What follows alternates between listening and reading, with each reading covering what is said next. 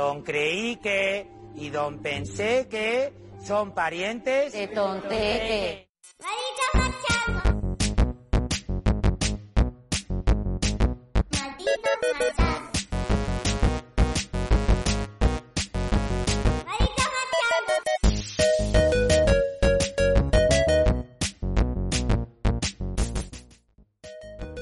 Hola mundo, bienvenidos a Malditos Machangos, tu poquita friki rural canal de confianza. A los mandos de este Cepelín que emite en riguroso diferido desde 2019, estamos Fletcher intentando que esto no degenere demasiado y un personaje que a menos que nos haya estafado a todos, tiene múltiples y variados talentos que compartir. ¿Cómo va eso, señor encarnado? Pues muy bien, ¿qué tal? ¿Cómo están todos? Contento una vez más por estar otra vez con ustedes. Recordemos que hace 15 días que, nos vimos y, y, bueno, muy contento de volver a estar aquí en el, en el Posquita. Hacía tiempo que no decía esto, concretamente 15 días. Con la periodicidad que nos caracteriza, ¿no? Sí, en este retorno, no sé, es que parecemos, realmente parecemos un torero, ¿no? Los toreros. Total. No, no hay un tópico de los toreros que se retiran, vuelven, se retiran, vuelven. Pues nosotros somos más o menos. Pero sin ser gañanes, ¿no? Y nada, hoy tenemos machangos ajeitados. Una persona hateada en Canarias es una persona que tiene hate o que ha dado con, con la clave para hacer bien pues una, una, acción, un movimiento. El capítulo de hoy va a tratar sobre talents y talentos. Todo lo de talento lo, voy a, lo ponemos entre comillas porque, bueno, ya después en su momento explicaremos de qué tipo de talentos vamos a hablar hoy. Como tenía que ser, no podíamos tener un revival sin una necrológica. ¿Y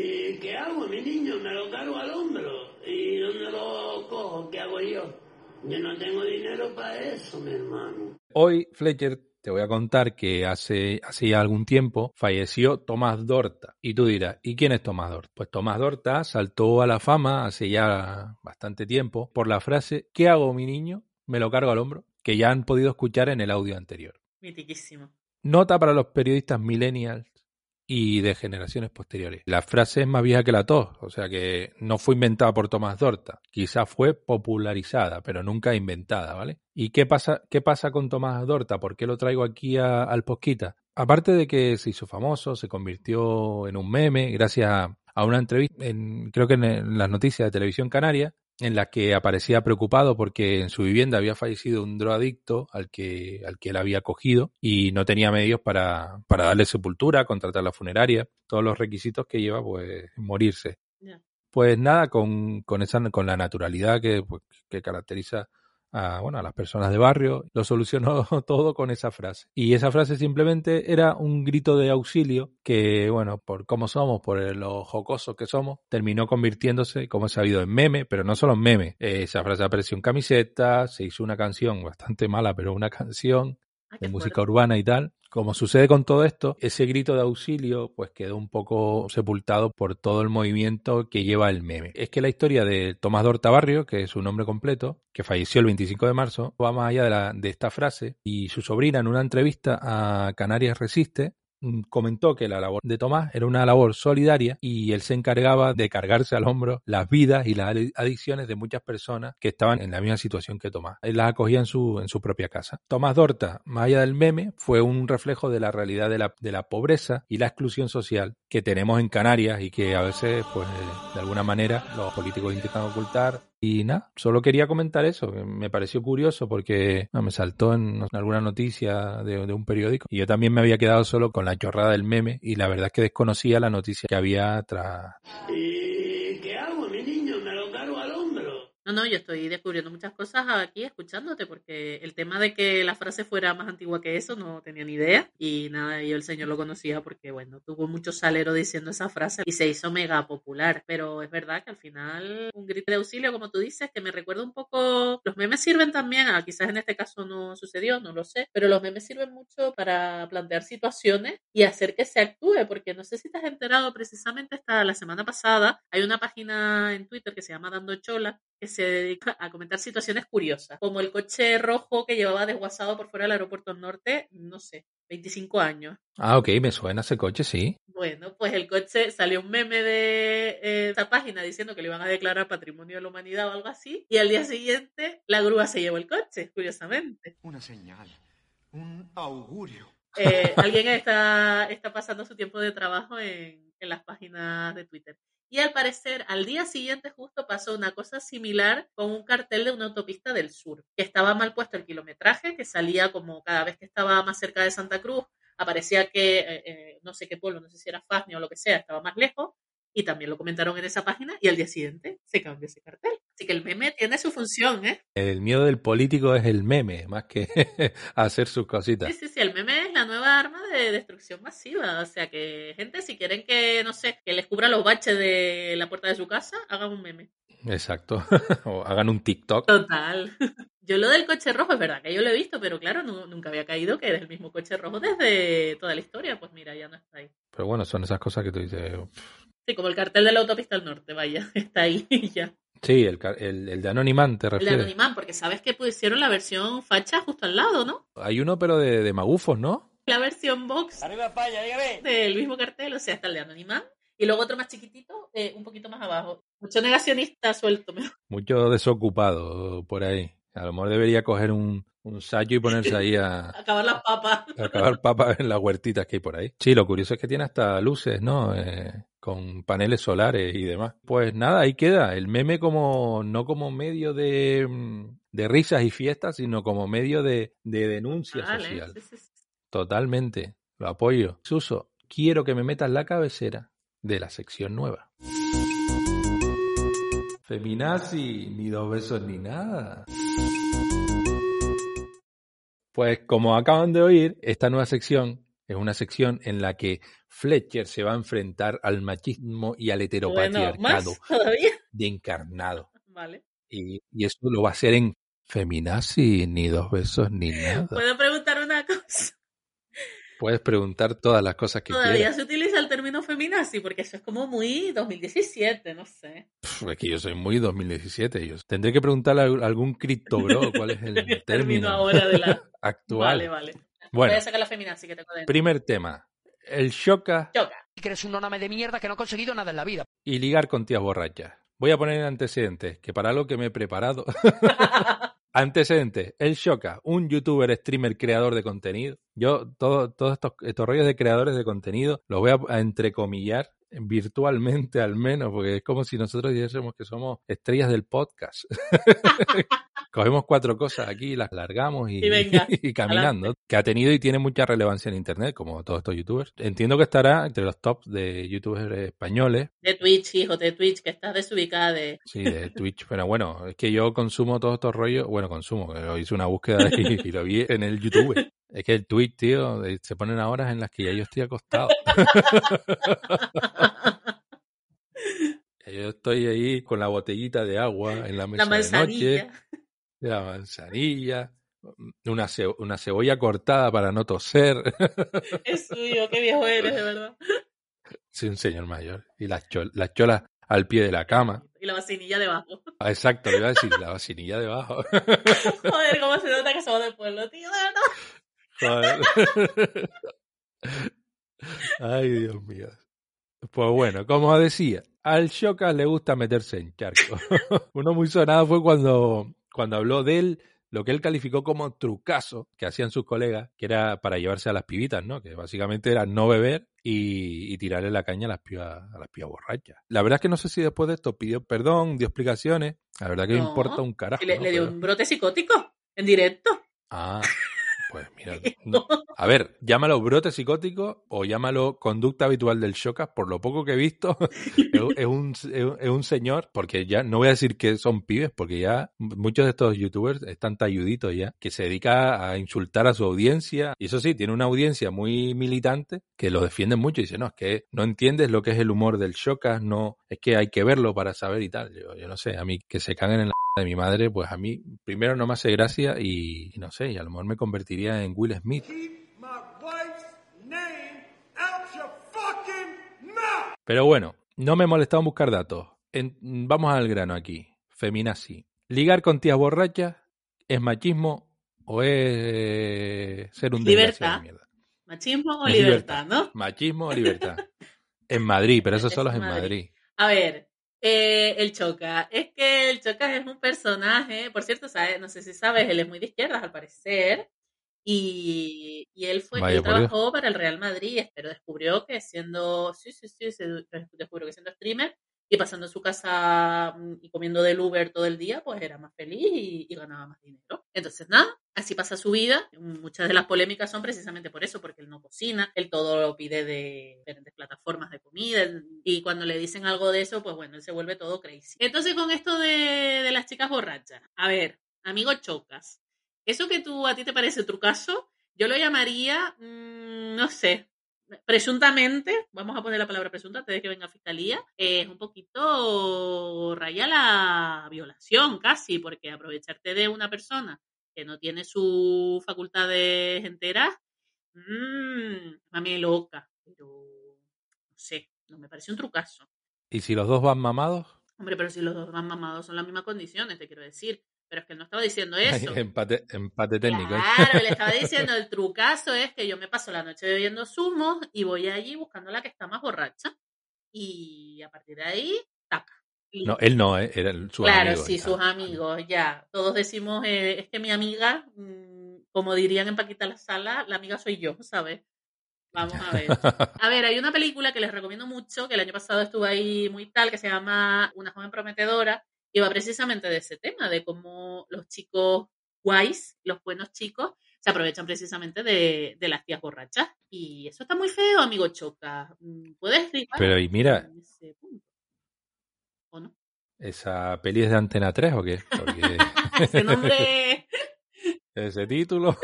No, esa peli, bueno, esa peli estuvo el año pasado de los Oscars, pero ustedes saben que el año pasado fue un poquito así flojete. No, la película esa está súper bien, la verdad, y, y se la recomiendo a todos.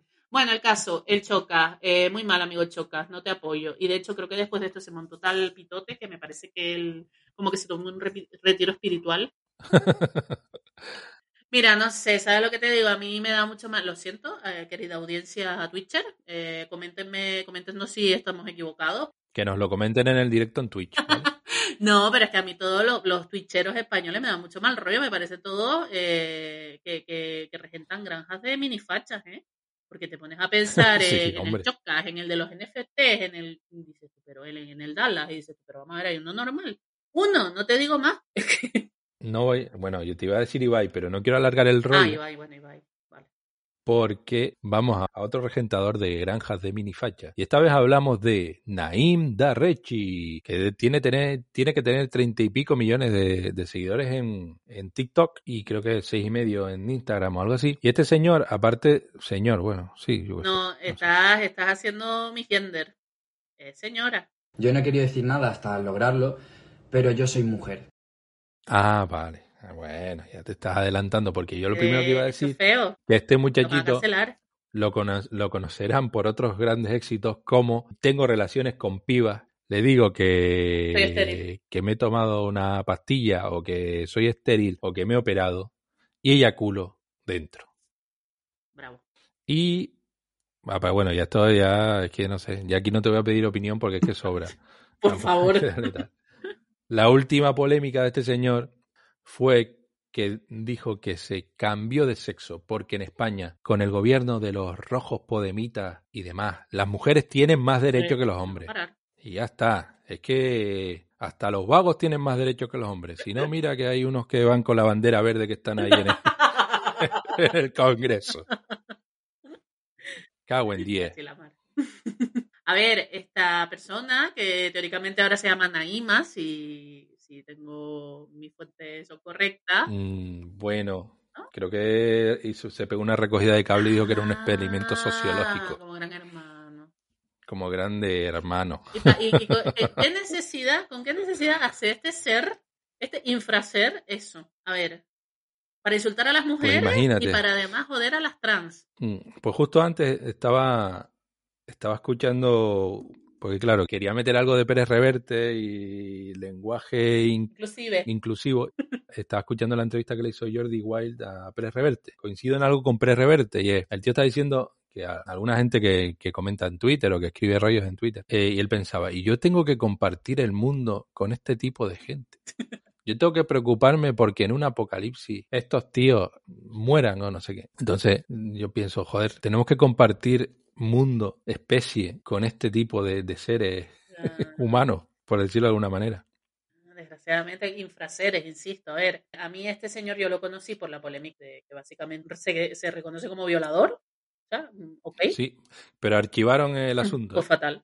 Porque lo que él hace, o sea, mm, bueno, o dice que hace, ¿verdad? Que puede ser que no lo haga y que sea todo de boquita para afuera. Sin embargo, es que no entiendo qué beneficio tiene eso, tío. O sea, decir que haces esas cosas que son tan horribles. Pero bueno, también hizo lo de este, esto que me estás contando ahora, lo de cambiarse de nombre y tal, es que me parece tan feo y tan estúpido, porque al final lo que hace es darle la razón a todas esas TERF que dicen que los hombres van a hacer ese tipo de cosas con tal de fastidiar, eh, digamos, el feminismo y que las mujeres tengan más, más oportunidades. Y es como, tío, y además fastidias a las personas trans que ya tienen bastante estigma y vienes tú que no piensas cambiar nada de ti eh, porque tú eres un hombre sí, gilipollas, que dices, ay, porque las mujeres tienen más derechos, chicos. Pues si tienen más derechos, no sé. Dime cuál, dime un derecho más que tengan las mujeres. No sé. Estaría, estoy pensando algo para trolearte y hacer un comentario de cuñado, pero no, me sale. esto no tiene, no tiene vuelta de hoja. Que por cierto, hablando de TERF, hoy creo que Macarena Ay. Olona Mortadela Olona, nombró al, como leí hoy. Podría ser Lolona de por los loles, porque cada vez que habla. eh, hoy nombró a un par de mm, a un par de, de TERF ahí, se puso al lado de, de esas de esas TERF como la Echevarría y no sé qué. yo, joder, qué, qué favor le acaba de hacer a esta, a esta gente. Pero bueno, eliminamos ya el tema Sí, Nainda por Reiki, favor, si por te favor, que me vomito. Venga. Que por cierto, apareció al lado de otro, que es otro también que debe tener algún LED fundido, que iban a montar un partido de un partido político. Ay, no el sé plan colorino, sentido común. Sí, sí, sentido común. Y a mí lo que me hace gracia que, claro, los, los vemos ahí haciendo haciendo chorraditas en TikTok y tal, o, o streameando, como estábamos hablando Sí. antes, y creemos que es gente joven, y esta gente es gente ya talludita. Qué triste. Hombre, no te voy a pedir que seas maduro con veintipico años, porque ya conozco gente de cuarenta y algo Qué que, nanay. Que todavía se creen que están en los 20, pero bueno, al menos, yo que sé, que tengas ahí, que te, que te parpadee al menos un LED. Pero amigo, es que no, no, no vamos para adelante con estas cosas. Vamos a ir a algo más Ay. guay, ¿no? O bueno, más o menos. El vídeo de Rigoberta Bandini. Ay, mamá. Pues no hace mucho, Rigoberta Bandini eh, sacó el vídeo de su icónico tema, por decirlo de alguna manera, Ay Mamá. Como diría Darío López de Palante Producciones, sin necesidad ninguna. Porque yo creo que en, en YouTube tenía ya pues el típico vídeo con una imagen est- estática y tenías la música. No había necesidad de hacer este vídeo. Que por lo que he leído o por lo que parece, una- la gente dice que es una obra maestra y demás historias. A mí me parece un mojón, pero bueno, allá cada uno con sus historias. Yo tampoco tengo mucho criterio artístico. El tema es el siguiente. Hubo una polémica y es que activistas feministas denunciaron, o una activista en concreto denunció en Twitter, perdonen que no, que no la cite porque no, que no, no encontré el tweet, Una feminazi. que sí, una feminazi, una feminazi loca de estas que, que no cree, que no entiende el criptomundo. Pues nada, eh, estas activistas o activistas denunciaron que las llamaron para, para que aparecieran en el vídeo, ¿no? Eh, mostrando los pechos, diferentes tipos de pechos, eh, porque como comprenderán, amigos machorros míos, todos lo tenemos diferente, como ha- han podido ver en las duchas del gimnasio, cuando nos ponemos a ver el miembro desde al lado Dios. y vemos que... Qué imagen tan horrible. Ah, por cierto, imágenes horribles. Voy a hacer un paréntesis ya que lo tengo por aquí. mío. ¿Usted sabía, Fletcher, que hay un club de pajas en Madrid? ¿Qué? Sí, No. para, pero, yo creo que está fundado desde la masculinidad frágil, porque va- más o menos viene a decir que es un rollo, porque eh, según parece a los heteros nos gusta hacernos pajas con otros tíos. y es que nos miren. Algo que yo no había descubierto, pero que lo dejo ¡Qué fuerte! No extrañaría que alguno de los clubes de cannabis que hay en la laguna, de fumadores de cannabis, sea también un club de paja. Pero bueno, como, como te digo, hay un club que se llama Paja entre colegas. Club de Pajas en Madrid. Que claro, eh, yo creo que, no sé, Pero- deben tener algún, co- algún complejo que dicen, no, es que es un rollo de, de heterosexuales también y tal, no sé qué. Pero yo viendo la web, Tienen web. Hay que, Sí, hay sí, que sí. enlazarla. Que nos hagan un public. hay que algo. enlazarla, sí. sí. Hombre, yo viendo la, la web y desde mi perspectiva hetero, sí, blanca, señor mayor, Señoril. muy eh, orientada a la heterosexualidad y a la paz ahí eh, codo con codo, yo no la veo. Pero el caso que en este club, eh, tú sabes que hay entrepreneurs para todo, eh, tú vas ahí, no sé, no sé cómo será el sitio, pero vas ahí, vas a cascártela, no sé si habrá alguien que te la casque, Por Dios. pero boca y culo no. Boca y Solo culo, manual, ver solo que- manual. solo manual. Pues echándole un ojo y viendo en Twitter esta mañana, he llegado a las reseñas que ha puesto la Ay, gente Dios. eh, sobre el club de paja. Por supuesto es todo cachonde- cachondeo, pero bueno. Empiezo a leer. Al principio me causaba desconfianza, dado que la gente no llevaba mascarilla, pero fui con, con un amigo para probar y nos hicimos socios. Desde entonces no hemos parado de ir. Amplia gama de bebidas y comidas, entre los, entre los que destaca el café irlandés, la leche merengada y su tapa de requesón con mayonesa. Muy recomendable. Seguimos. Por Dios. Yo estuve en el evento de Bilbao. Fue una gozada, la verdad. Y eso que al principio estábamos cortados, pero nos diste mucha confianza. Conectamos todos bastante bien y nos hemos pegado buenas corridas. Dios. A ver si puedo escaparme para la próxima. No veas que gana. Morbazo total. Esta a lo mejor hasta puede ser, ¿verdad? Sí, sí, sí. Siguiente. Todo iba bien hasta que empezaron con la boca y uff, mejor que mi mujer. Algunos se nota que tiene práctica. Te dejan acabar donde quiera y lo mejor de todo es gratis. Oh my God. Siguiente. Tenía dudas al principio, pero al final me he animado. Me tocó un tío con mano pesada. Debía de ser albañil o algo así. La próxima llevaré crema hidratante de mano. Sin duda, repetiré. Pero, pero no entiendo una cosa, o sea, te hacen pajas otras, o sea, no te las haces tú, sino eh, en Yo es que- equipo. yo, mi experiencia no llega muy lejos, pero a lo mejor alguna sacudida de sable, alguna pelea de espadas, eh, seguro que cae. Otro, muy acogedor, siempre encuentras a alguien que te eche una mano. Aquí se forjan verdaderas amistades. Jesus Christ. Por fin se ordena y se regula esta realidad social, donde esté una mano amiga, un buen lugar para darte un meneo, o que te lo den. Hay una farmacia cerca para el reflex y poder seguir la fiesta. Esto está basado en un chiste muy viejuno, ¿eh? Sin duda, el mejor lugar para relajarte con un café cortado. Los pepitos de crema son espectaculares y con mucho relleno. El local es La Polla. Vale, este se nota muy Y el último. ¿eh? Pero bueno. Es increíble el buen rollo que hay con los colegas después de una sacudida de nutria. Parecemos la selección española de Del Bosque, con la que ganamos el Mundial, aunque hubiese echado en falta más compenetración entre los jugadores y el míster. Pues bueno, Me dejas de piedra. Ahí tienes ahí ah, un poquito de... ¿eh? ¿De qué estamos hablando? Estábamos hablando de Rigoberto Bandini, pero te has hecho ahí un quiebro y... Seguimos con Rigoberta Bandini. Sí, sí. Nada, pues las artistas denunciaban que las hicieron ir a grabar, que le corta, que, que cortaron las imágenes, que no las incluyeron en el vídeo, que la chica parece que habló con Rigoberta. Y Rigoberta dijo que, ah, que eso son cosas del director y tal. Y ah, alerta, alerta. ¿Cómo es que un vídeo de algo que es un himno feminista es grabado por un hombre? Fíjate, yo levanté la ceja, o sea que... ¿Qué piensa Fletcher de todo esto? Es que eh, es un tema, no, no es tan fácil, eh, la verdad, de catalogar en el sentido. Yo leí la noticia y vi que eh, estaban indignadas por eso, porque habían ido a grabar, se supone que iba a haber representación de pechos y toda la historia en el videoclip, y luego al director no le encajó y por eso lo dejaron fuera. Entonces, aquí hay varias cosas. Yo soy una persona que respeta mucho la visión artística y creativa de las personas, por tanto, si lo dejaron fuera, es que yo no he visto el vídeo, entonces no sé eh, hasta qué punto podía pegar o no. Ojalá que hayan puesto, si tú lo has visto me lo puedes confirmar, que hayan puesto en algún momento mm, desde la Croix el cuadro o alguna referencia, porque si no, en fin, que.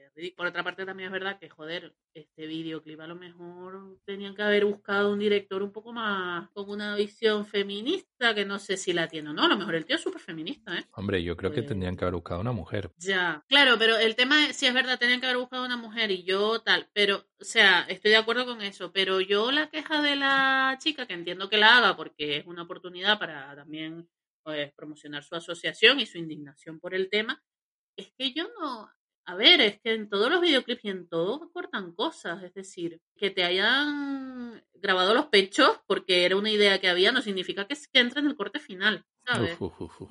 Eh, ¿A cuánto está el Bitcoin? Uy, pues hoy no sé, no sé, no sé. Pero no, yo soy feminista, pero a ver, no sé, yo también pienso que, en fin, pues... ya, ya, ya, ya. Pero a lo mejor debería, a lo mejor es que, como no he visto el vídeo, no puedo hablar. A lo mejor el vídeo es una mierda y directamente tenían que haber puesto más tetas. La conclusión es, el vídeo no hacía falta. Ahora, algo que ataca a gente como yo, por ejemplo, que no estamos nada en forma, que cada día los- nos cuesta más cerrar los pantalones, que las camisas de Marvel nos quedan como requintadas, pero no como a un cuadradito, sino a lo mal, con la barriga inflada y las tetas ahí colganderas. ¿Qué pasa con Adriana Avenia Ay, ay, ay. y la polémica con el anuncio de Roxy? Oh my God. A ver, yo, sinceramente, no tengo ni puta idea de quién es Adriana Benia. No sé si es actriz, Eh, pero et- esto no es muy femi esto no es muy feminazi, ni dos besos, ni nada. Pero sí, bueno, es feminazi, sí, sí, sí. Porque, ¿tú crees que es feminazi? Te digo por qué. Porque, a ver, la presión que tienen las mujeres con sus cuerpos es infinitamente mayor que la que tienen los hombres. Yo creo que hay hombres con un cuerpo más grande o más gordo y tal, yo qué sé. Acuérdate cuando se puso de moda el tema de el cuerpo de padre, se llamaba el body, that body o algo así. El, el- eso es, el fofisano, el- sí, sí, lo sí. fofisano. Es como, joder. Eso, eso es una etapa que ya yo pasé. Ya yo, es que si yo fuese fofisano estaría Claro, es que el fofisano es un ¿eh? concepto que para una mujer, vamos, es una cosa que en la vida, o sea, una mujer es, es o, o flaca, eh, flaca tirando anoréxica, o gorda. O sea, y cuando hablo gorda, digo chicas que a lo mejor tienen la 38, que no son gordas, pero en fin, Pero espérate, la 38 es esa que aprieta el chocho. claro. Entonces ya si te aprieta el chocho, está gorda. Esas niñatas que dicen la talla 38 me aprieta el chocho. de la 36 para abajo. Entonces, claro, ¿qué pasa con la...? Por, porque yo pienso que esto sí tiene que ver con feminazi, porque ya te digo, hay campañas que salen tíos así normales, o sea, grandes, y no pasa nada. Ahora, ojo, que se le ocurre a una mujer salir en bikini, enseñando celulitis, y ya está haciendo apología de la obesidad. O sea, no está diciendo, coño, voy a la playa. Coño, mm, estoy con mis amigas eh, de Loles. No, no, no. Apología de la obesidad. Entonces, para las personas que somos gordas es como, pero vamos a ver.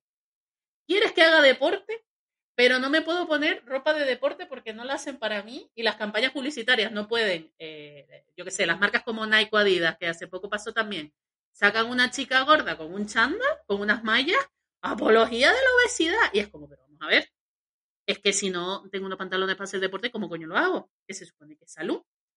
Y es como, tía, la chica esta en concreto, la de la, la campaña de Roxy, es surfera. Te quiero decir que, que seguro que ha hecho más deporte que Adriana Benia, ¿sabes? Pero no. Hombre, es probable que esté más sana que yo. Claro, pero no, pero como lo que se ve es que la chica tenía celulitis y tal, porque tampoco es que estuviera súper obesa, eh, apología de la obesidad, y yo digo, pero vamos a ver. No, no, porque ni siquiera decía eso, decía como eh, que no estaba saludable. Y yo pensando, pero yo qué sé, a lo mejor las chicas que están al lado se meten rayas de coca de 3 metros y están flaquísimas, y eso, eso bien, porque como no se nota, El concepto ahí saludable, eh, mirado con... O sea, en plan, te miro y te digo si estás saludable. Claro, es que, es que ese es el punto. O sea, ¿cómo puedes tú saber la salud de una persona viéndola? Porque yo no la sé. O sea, yo puedo ver una persona que a lo mejor pesa 150 kilos y después resulta que sus analíticas son, oye, 10 de 10. Es que no se sabe.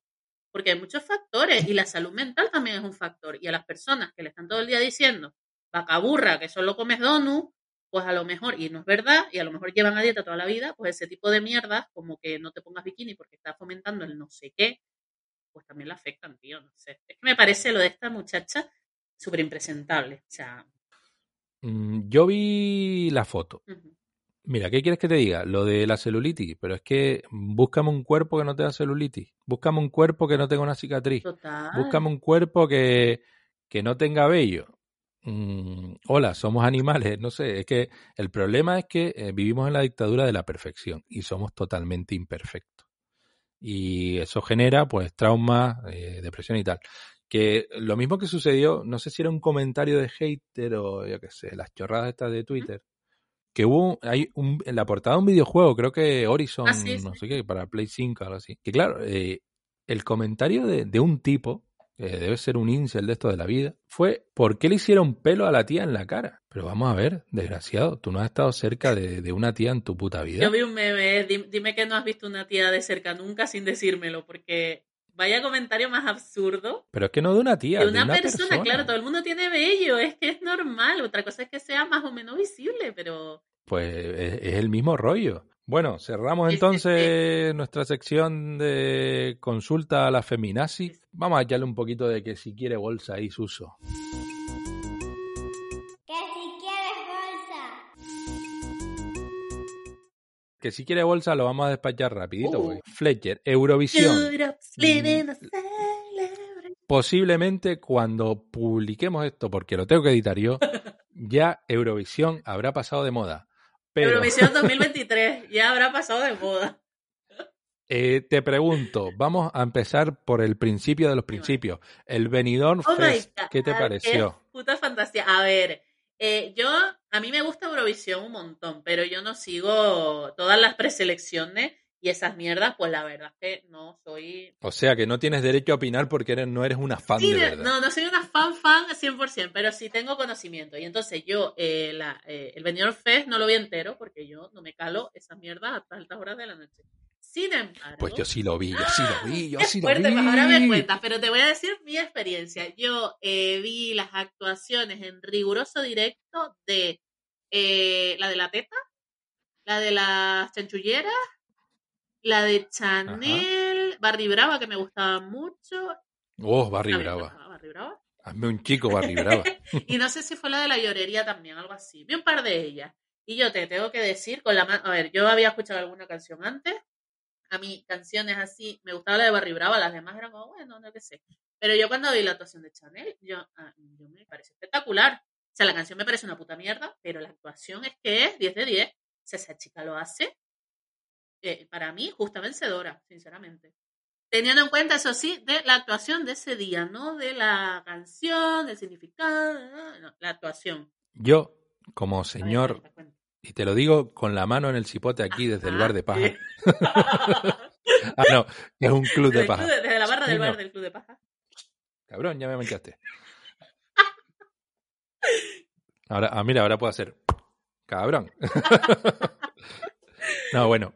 Eh, a ver, yo me vi eh, las galas del Ajá. Benidorm Fest. Me pareció una buena idea. Ajá, Sí, yo creo que también es bonito. Yo era pro Rigoberta, pero me pareció súper cutre la puesta en escena. Eso sí es verdad. Pobre, pobre. Ahí entiendo que Tan Shugueira, que se pegaron una pedazo de actuación, adelantase a Rigoberta Bandini. Las tres canciones que más me molaban, eh, los tres temas, Tan Shugueira, no por este orden, eh, Ay Mamá y Barry Brava. Estamos hablando de canciones de, de Eurovisión, no estamos hablando aquí de, Ya, ya.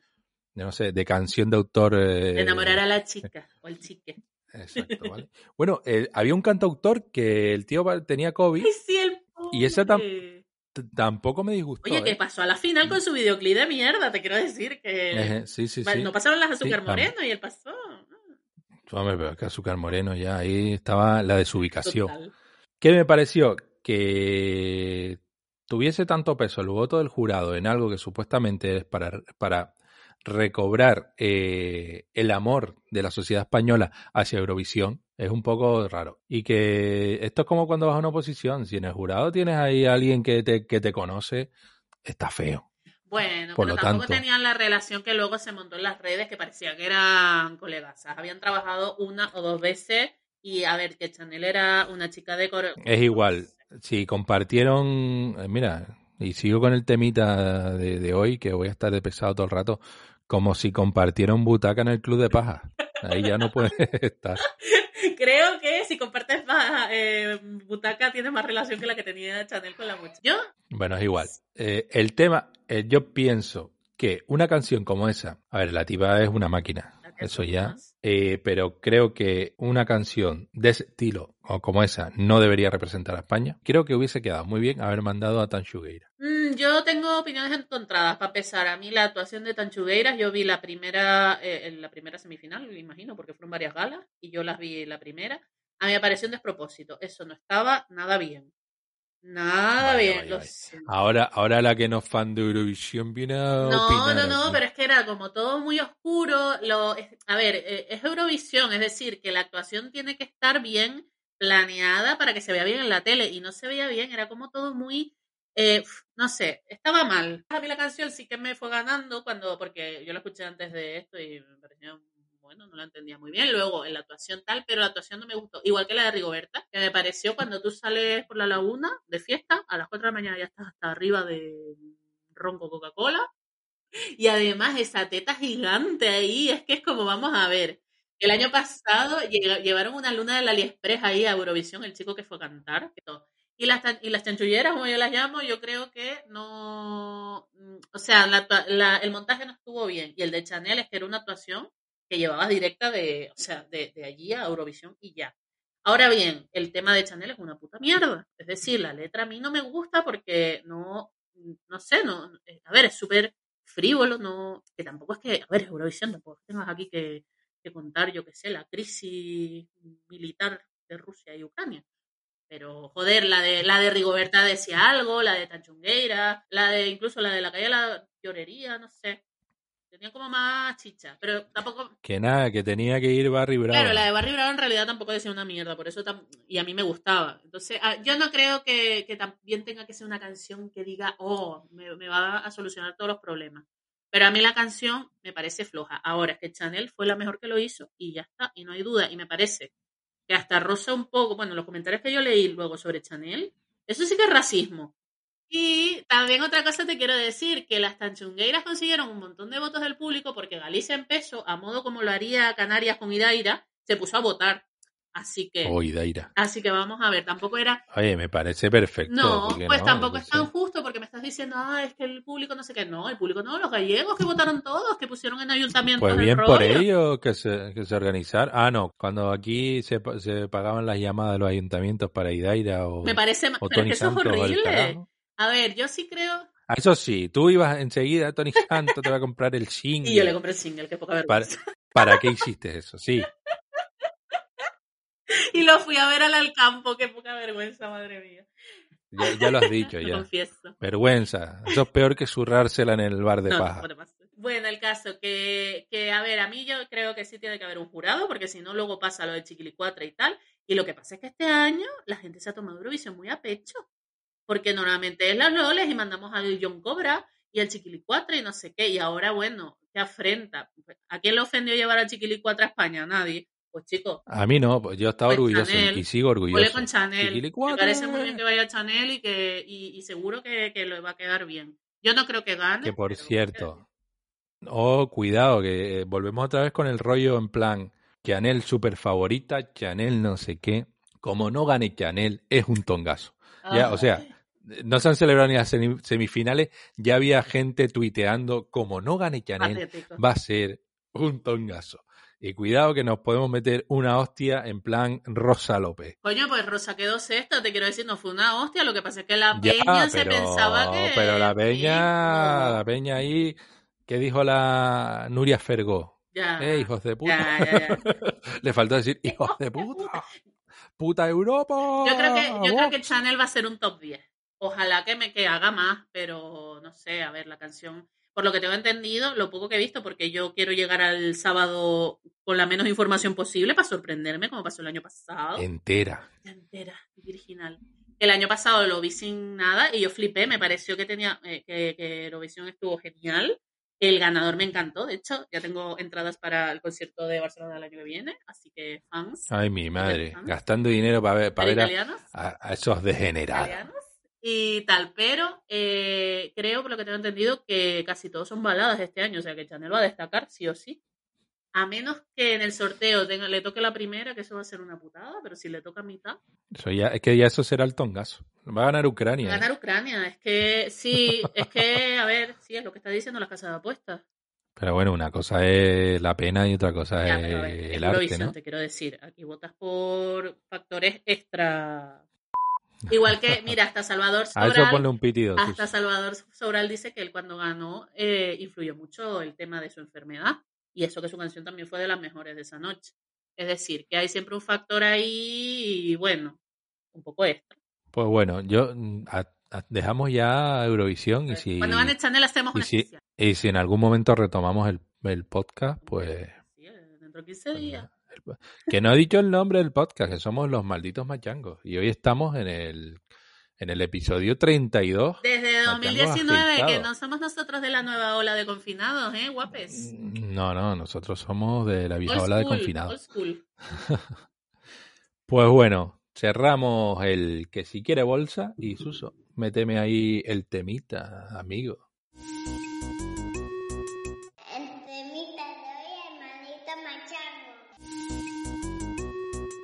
Temita de hoy, dedicado a los talents y a los talentos. Cuando hablaba yo de talentos me refería al señor del Tinder. Uh, hombre, Hay un documental del señor del Tinder que espero que no se llame, no se titule El señor del Tinder. no, no, no, no, se llama The Tinder Swindler o El Oh, yeah, algo de. Tinder en España e Hispanoamérica. ¿Lo has visto? No lo he visto, pero quiero que me desvirgues. Oh my gosh. Bueno, pues El estafador de Tinder es un documental que es una fucking fantasía y nos cuenta la historia de un, bueno, en realidad empieza a contarlo desde el punto de vista de las chicas. Nos cuenta la historia de un muchacho eh, que si no me equivoco se llamaba Levi algo, no me acuerdo del apellido, pero bueno, tenía un nombre así muy, muy exótico. Eh, bueno, Simon Leviev, perdón. Y entonces el chico, eh, bueno, se cuenta desde el punto de vista de las chicas. Las chicas cuentan cómo, utilizando una aplicación de Tinder, conocieron a, bueno, primero empieza una chica con- con- contando que conoció un chico, un chico así guapete, tal, que tenía un estilo de vida como muy, muy top. Claro, era como eh, viajes en jet privado, hoy estaba en Moscú, mañana estaba en San Francisco, no sé, una vida muy tal. Y eh, precisamente ese día estaba, creo que, no sé si cuando ella lo conoció estaba en Londres o lo que sea, y quedaron. Y a ver, el chico le mostró, bueno, la llevó a un hotel de cinco estrellas, a cenar cosas súper tal, no sé qué, bueno, y a partir de ahí, digamos que empezó una relación en la que él en todo momento mostraba que ese estilo de vida súper mega maxi ultra lujoso eh, y le empezó a hacer promesas en plan de que se iban a vivir juntos y tal, le dijo que fuera buscando piso y todo muy tal. Eso fue, digamos, un... Tengo frase de señor que puedo decir.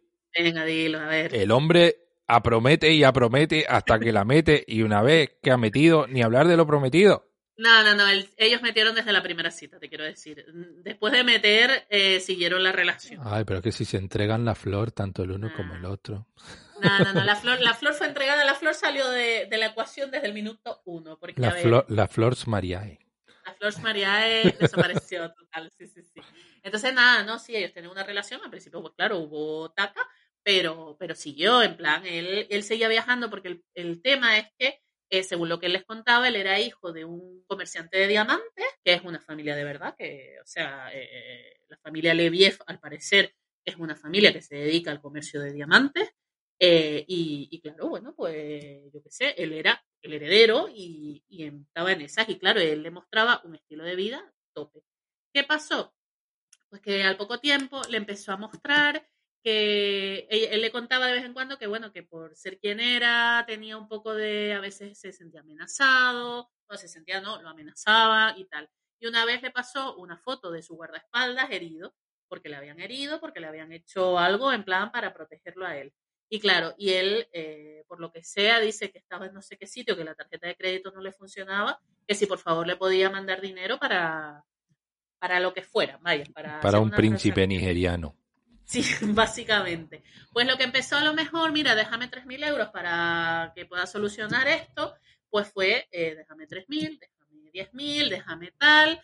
Y se supone, claro, él seguía con ese estilo de vida top, pero le decía a ella que estaba teniendo problemas con sus tarjetas y con sus cosas porque no quería que le rastrearan los pagos y tal, y que por eso eh, le prestara el dinero. Eh, claro, las chicas estaban enamoradas, eh, bueno, este- esta chica estaba enamorada, eh, insisto, iban a vivir juntos, seguían su relación como si nada, cuando tú estás en pareja, pues crees en esa persona.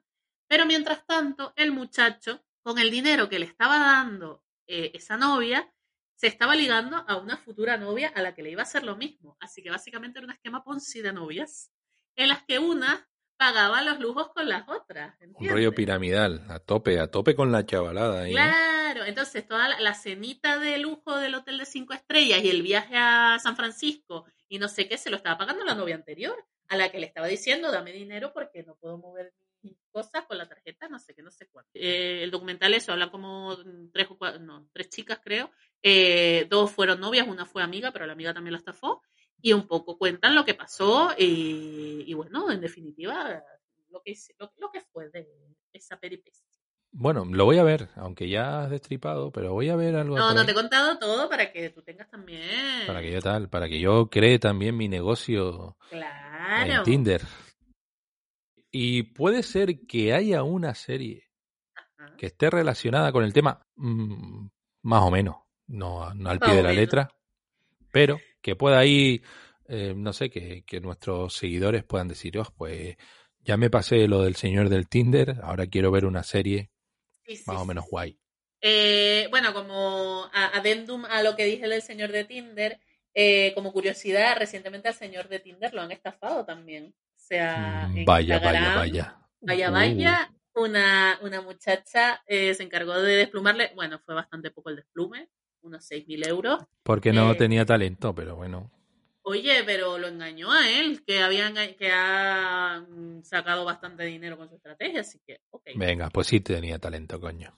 Bueno, eh, hay una serie que si les gustó, bueno, si les gustó, a ver, el tema de Tinder, esto del estafador de Tinder, es un documental, es decir, salen testimonios reales. Pero en Netflix pueden ver una serie que se llama Inventing Anna, creo que en español se llama ¿Quién es Ana? o algo así, que está súper bien y cuenta cómo eh, eh, está basada en el hecho real de una chica eh, llamada Anna Delvey, que hace un par de años fue a Nueva York y se presentaba como una heredera alemana. Y sin ser ella nada de eso, Las Pues- alemanas. alemana, eh, al parecer una chica rusa que, bueno, tenía mucho talento también, eh, llegó en plan a... Ella tenía una idea, un sueño, un sueño de crear un club súper exclusivo en Nueva York, alquilando un edificio de no sé cuántos años de antigüedad y para el que necesitaba eh, unos dineros. Y oye, eh, la serie explica cómo ella fue consiguiendo poco a poco eh, con- conocer a los contactos y, eh, y llegar a tener esa, esa suma para, vaya, para ella conseguir su proyecto. Y yo, a mí me gustó bastante la serie, o sea, bueno, bastante, a ver, no es mi serie favorita, pero me pareció muy entretenida y que me flipa cómo hay gente que puede vivir en ese mundo donde gastarte, yo qué sé, 3.000 euros en una estancia de hotel es lo más normal del mundo. Estamos hablando de una chica porque ella en concreto, eh, insisto, ella no era heredera de nada, ella se vendía así como sí, que su padre tenía negocios y no sé qué, pero ella, sin ser nada, simplemente por vestir de una manera y por actuar de una manera y relacionarse, eso, ah, vamos, todas las puertas se les abrieron. Se fue un rollo de, de Victoria Federiquismo ahí. Bueno, la Victoria, la Vic, que quiere que la llamen Vic, que ahora quiere ser Sí. influencer y la sacan en todas las putas revistas del corazón. Exacto. Así Eh, que ese, ese- ese otro talento. Eso es un talento, Que pero, ese- viene de, no- de una familia de talentos. pero a mí me alucina esa niña que no es nada, o sea, no tiene ni oficio ni beneficio, ni, es que no sé, y, y- y por ser, por tener el apellido que tiene, le están dando esa repercusión. Sí, ahora yo tendría que decir, hoy soy, soy, soy. ¿Y el hermano? ¿Y el hermano? Que es un bala perdida. Guau, pero el hermano no sale en las revistas, pero es que esta me la están vendiendo como si fuera, no sé, el la última botella de agua del desierto. ¿sabes? Bueno, pronto se acabará el mundo, así que tampoco vamos a estar con rollos. De un talento vamos a, a pasar a un talent. Y esta vez es uno que ya lleva tiempo en, en Amazon Prime Video, ¿no? Uh, cuéntame. Eh, Celebrity Bake Off España. Hola, Oye, que- eh, es un poco viejuno, pero a aquellas personas que no lo hayan visto, se lo recomiendo. Me parece un programa de talento, pues la verdad que muy dinámico y, y alejado de lo que estamos acostumbrados, por ejemplo, de un, de un Masterchef. O, muy, muy dinámico, muy rápido, cortadito todo. Y en este caso tenemos, eh, creo que ya hubo un Bake Off, pero de gente ahí anónima, que no sé si tuvo mucho éxito, por, la verdad es que no lo seguí, pero en este caso yo sí seguí y lo vi todo de una sentada. El Celebrity Bake Off España, presentado por Paula Vázquez y Bryce F. También en el jurado tenían a Frederick Pau y a Clara Pérez Villalón, que la verdad que este jurado me pareció un jurado verdadero, no como el de los pedorros de, de los del Jeff. Sí, y los presentadores, la verdad que, no sé, en la tónica del programa, dinamismo y, y un- no sé, y sorpresa, no sé, es que a mí tampoco que sea muy fan de Paula Vázquez, pero me gustó. Y a Bryce F no lo conocía como presentador y, y bastante bien. El programa tuvo una buena acogida, tanto de público y en redes sociales, que ahora se miden todas estas cositas, pero parece ser que Amazon no lo va a, re- no, no va a renovarlo por una segunda temporada. ¿En serio? ¿Y qué famosos teníamos ahí dándole a, A la A la- batidora. a la repostería? Pues, a ver, teníamos por ahí a Pablo Rivero, a Chenoa, a Andrés Belencoso. El tío este me sorprendió un montón. Muy Melencoso. Sí. Adriana Torrevejano, actriz, y Turralde González, otro tío que me parece un auténtico animal de, del mundo televisivo y que también me sorprendió. Ajá. Soraya Arnela, Etsy Quesada, Es que no, no me simpatizaba mucho, pero después de esto, pues bueno, ahí más o menos bien. Yolanda Ramos, James Road, Joan Capdevila. Ojo, Joan Capdevila, que si en algún momento intentaba quitarse la etiqueta de futbolista, no lo consiguió. Porque su rollo ¿eh? es eh, el fútbol, el fútbol, el fútbol. Él no decía fútbol, pero el fútbol es un deporte de equipo, entonces esto, pues esto es como el fútbol y no sé qué, no sé cuánto. Hay vida más allá del fútbol, señores. Esperanza Aguirre, ojo a Esperanza Aguirre. Y Paula Gonu, una influencer que la verdad no sé ni quién es, ni tampoco estoy muy es? interesada. Muy se fue al principio, ¿no? Sí, sí, se fue al principio. Vale. Pues bueno, eh, no sé si hay necesidad de decir quién ganó, quién quedó, quién llegó a la final y demás historias, pero Bueno, no sé si lo decimos, pero a ti te sorprendió quién llegó a la final. ¿Estás de acuerdo con Le Ganadores? Mm, No esperaba que fuese el ganador, pero como que tuvo una trayectoria, una evolución. Pero mm, me esperaba ah, que el ganador fuese el guapo por excelencia. Hombre, sí, claro. Ya tenía toda la pinta. Yo pensaba que el guapo o alguna de las cantantas. Ya. Y me sorprendió el juego que dio Etsy Quesada y cómo eh, congeniaba Etsy Quesada con Esperanza Aguirre. Esperanza, tú no eres mucho de cocinar, ¿no? No, yo no sé nada, pero... Que eres de pero, la eh, nobleza. eh, he visto... No, no, la nobleza no. Mi marido, yo no. Estoy muy simpática, me ha tocado al lado suyo. Que por supuesto, Esperanza Aguirre es una señora, como podemos esperar, una señora ultra rancia. Totalmente. El tufo a rancio atraviesa la pantalla, llega a nosotros. Y, y hay algo, un detalle que, que me resultó curioso, que es que la tipa era como, era una, eh, una señora de estas de que lo apañan todo, ¿no? Pues sobraba algo, ¿no? Esto me lo llevo para Me mi lo llevo casa. para mis amigas. Y entonces yo pienso, hostia, si esto lo hacen en un programa en el que te ve todo el mundo, ¿cómo funcionas tú cuando nadie te ve? Cuando nadie me ve. No, en Pues, serio. pues también se lo llevan para casa, a ver. Ay, calentito. pero ojo que esta señora eh, fue ministra de Educación y eh, no sé. Yo no quiero que me empuren, pero bueno, Todo presunto, todo presunto. todo presunto. Chuso, pon pitidos ahí. Y entonces, ¿a ti qué? ¿Tú lo viste íntegro? Lo vi íntegro, eh, me gustó porque es muy dinámico, o sea, se te pasaban los capitulitos bien, no era ahí, es que a mí, yo por ejemplo Masterchef ya hace muchos años, que, muchos tiempos que no lo veo, porque me parece larguísimo. Y además, eh, em, a mí no me gusta cuando son demasiado reality, ¿sabes? Y, y se centran más en, en humillar a la gente o lo que sea. A mí me Sí, gusta yo creo que el, problema de Masterchef y de, de otro programa que vamos a comentar después es que son de Shine. Y yo creo que a Shine le gusta mucho el, el mojito. Sí, sí, estoy de acuerdo. Y no el mojito de ese de bebida alcohólica, sino el mojito. El mojo picón sí que les gusta. Sí, sí, sí.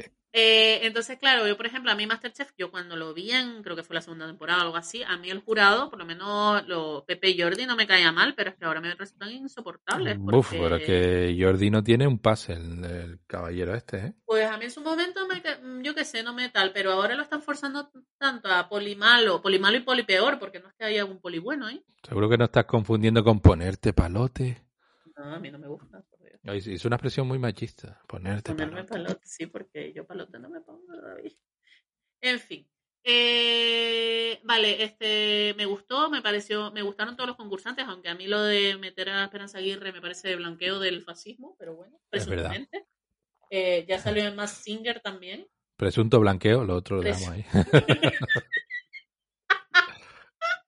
Entonces, claro, yo qué sé, pero es verdad que daba juego con Etsy. Los concursantes, quitando la Paula ese que no me acuerdo ni quién era, todos me cayeron bien, me parecieron. Incluso a mí la Soraya, que no me caía bien, me pareció que, que sí, que, mira, no era tan antipática como yo la tenía en mente.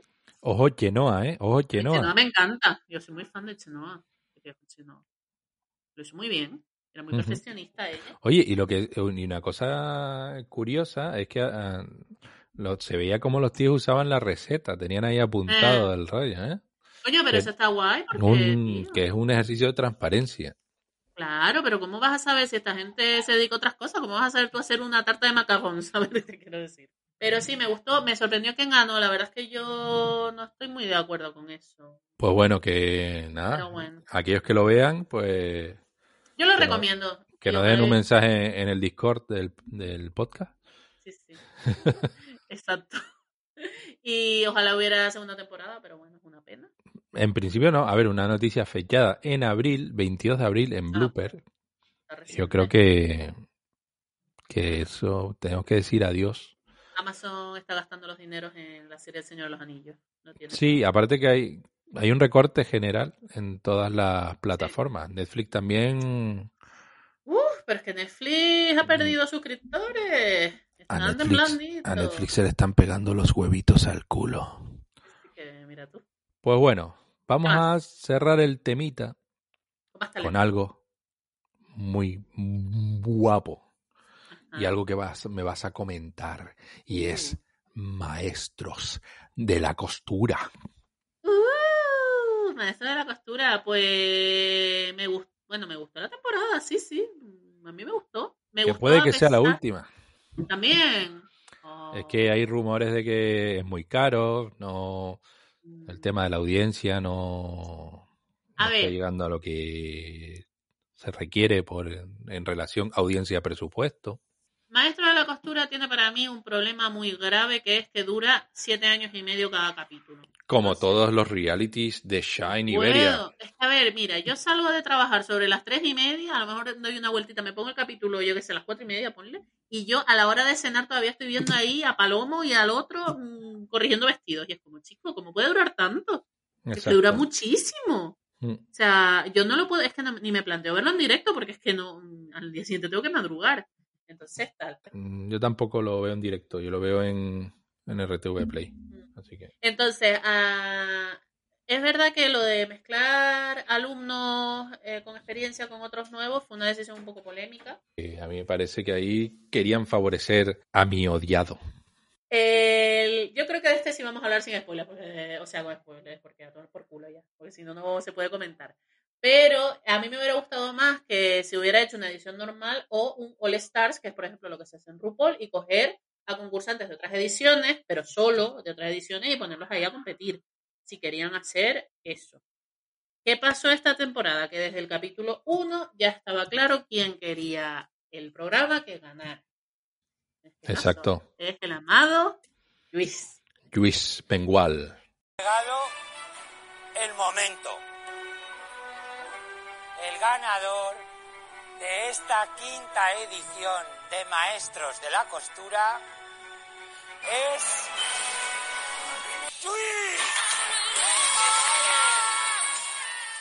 Entonces, a mí Luis en la, en la temporada suya me caía como una patada en el ojo. O sea, eh, de hecho, para mí era un boca. Y, lo sigue siendo. sigue siendo un boca chancla, pero me cae Pero mejor. más veterano. Boca Yancla más veterano. Pero a mí me cae mejor. Yo creo que le han hecho una edición mucho más amable que la de. En la, en el- la otra vez fue como que era muy borde, que estaba muy contra el mundo. Creo que esta temporada le ha encontrado más amigos dentro de la casa y se ha sentido mejor. Y la han puesto como muy así, muy rollito amable. Perdona. te digo una Te digo yo que el tío de borde, el tío seguía siendo borde. Eh, llegó un, desi- un diseñador ahí, eh, uno de estos invitados, y el tío se comportó como un auténtico desgraciado.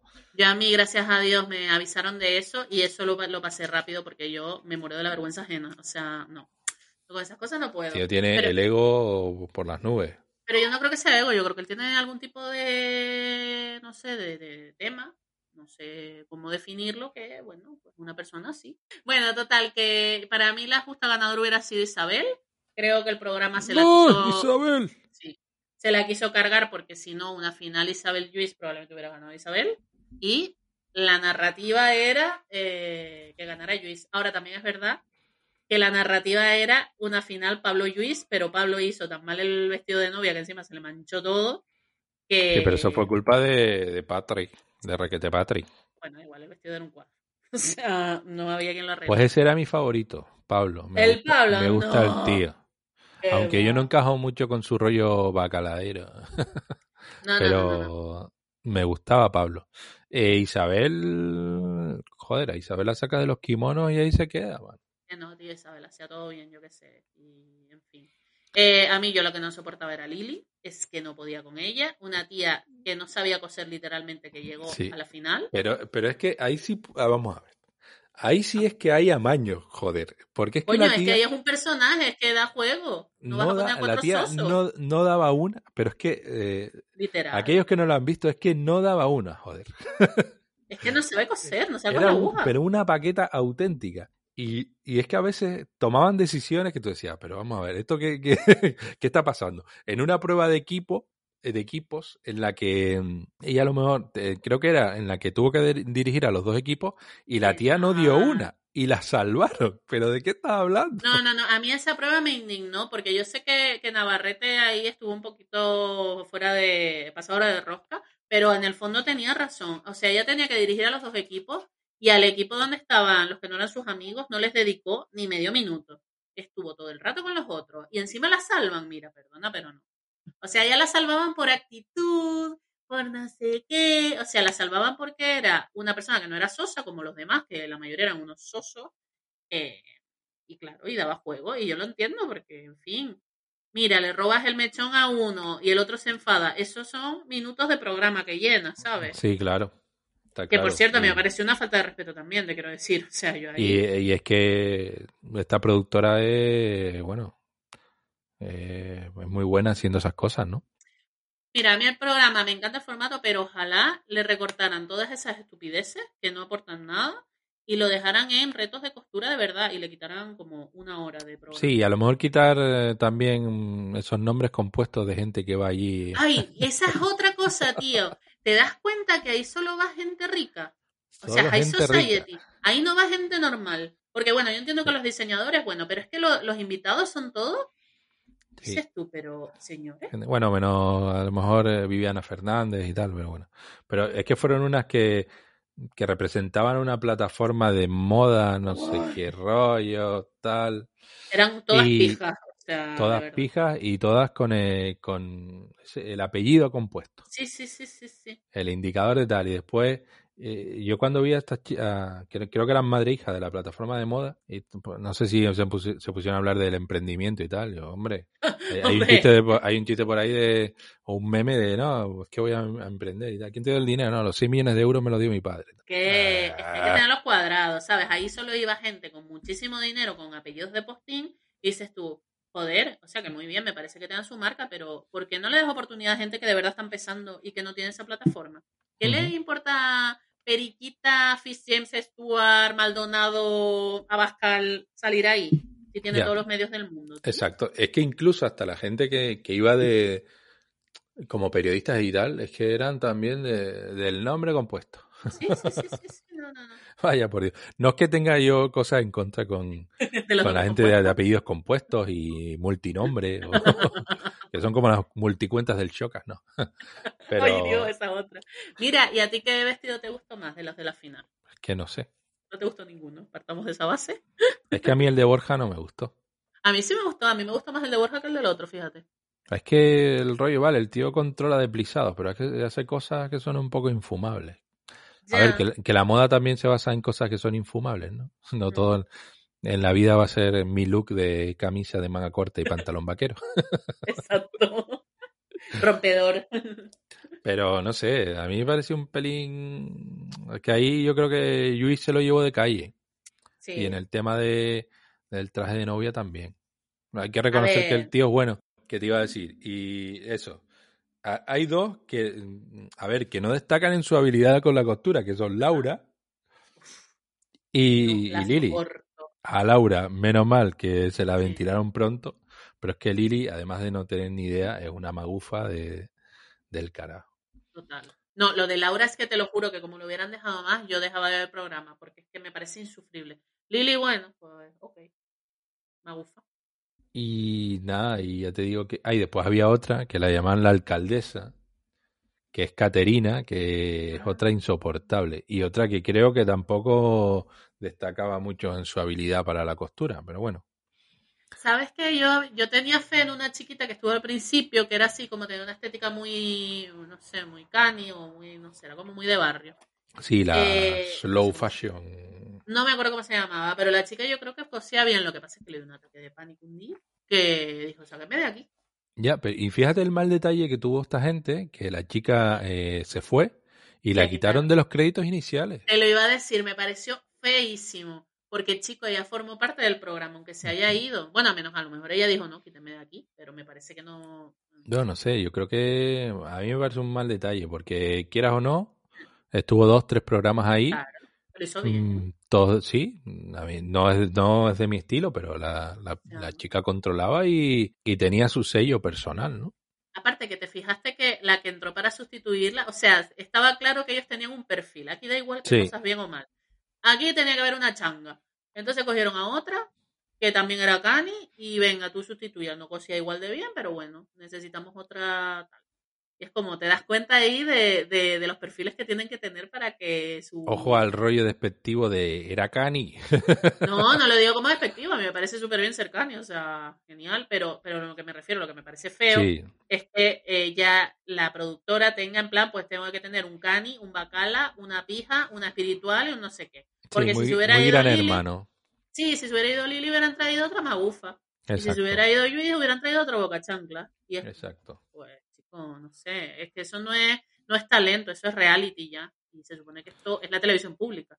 Y Es que es un concurso reality, es un reality.